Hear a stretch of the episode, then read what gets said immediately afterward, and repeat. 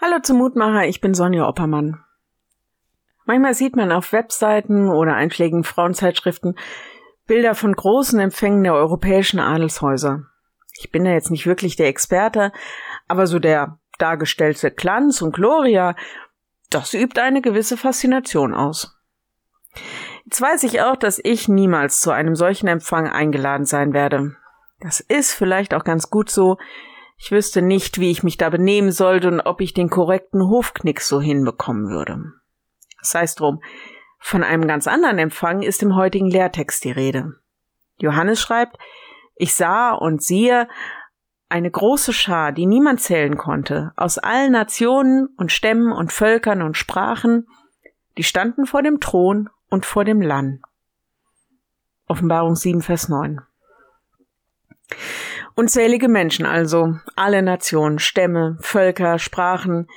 Die Standesunterschiede werden nicht mehr entscheidend sein. Es zählt nicht mehr, ob du blaues oder rotes Blut hast.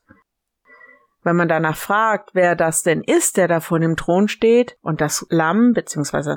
Gott anbetet, dann lesen wir ein paar Verse weiter, das sind die, die Bedrängnis ausgehalten haben, die im Glauben also treu geblieben sind auch wenn sie deshalb angefochten, ja sogar verfolgt wurden. Die, die in Leid und unter widrigen Umständen ausgehalten haben und, da steht da auch, deren Gewänder im Blut des Lammes rein und weiß gewaschen wurden. Das ist die biblische Sprache für Vergebung und Reinigung von den Sünden. Also das Blut zählt schon noch, aber nicht mehr mein oder dein Blut, sondern Christi Blut für uns. Ich bin ziemlich gespannt, wie das mal sein wird, wenn wir da alle stehen und Gott anbeten werden. Wenn wir das sehen und erleben können, was wir heute schon glauben und hoffentlich bekennen, egal wie unser Leben gerade aussieht. Ja, und ich lade dich noch ein, mit mir zu beten.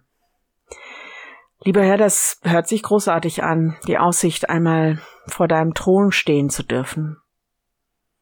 Da wird mir auch bewusst, wie oft ich weder deinen, nicht mal meinen eigenen Erwartungen entspreche.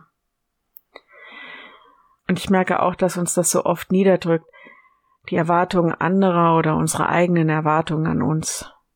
Bitte dich, dass du uns hilfst, dass wir darauf schauen, was deine Erwartungen an uns sind, deine Kinder zu sein, lernen dich zu lieben. Und ich bitte dich, reinige mich durch dein Blut, dass ich wieder neu anfangen kann. Lass uns auch im Blick behalten, dass es nicht nur um uns geht, sondern um deine Ehre und Herrlichkeit. Amen. Morgen ein neuer Mutmacher bis dahin. Bleib behütet. Tschüss.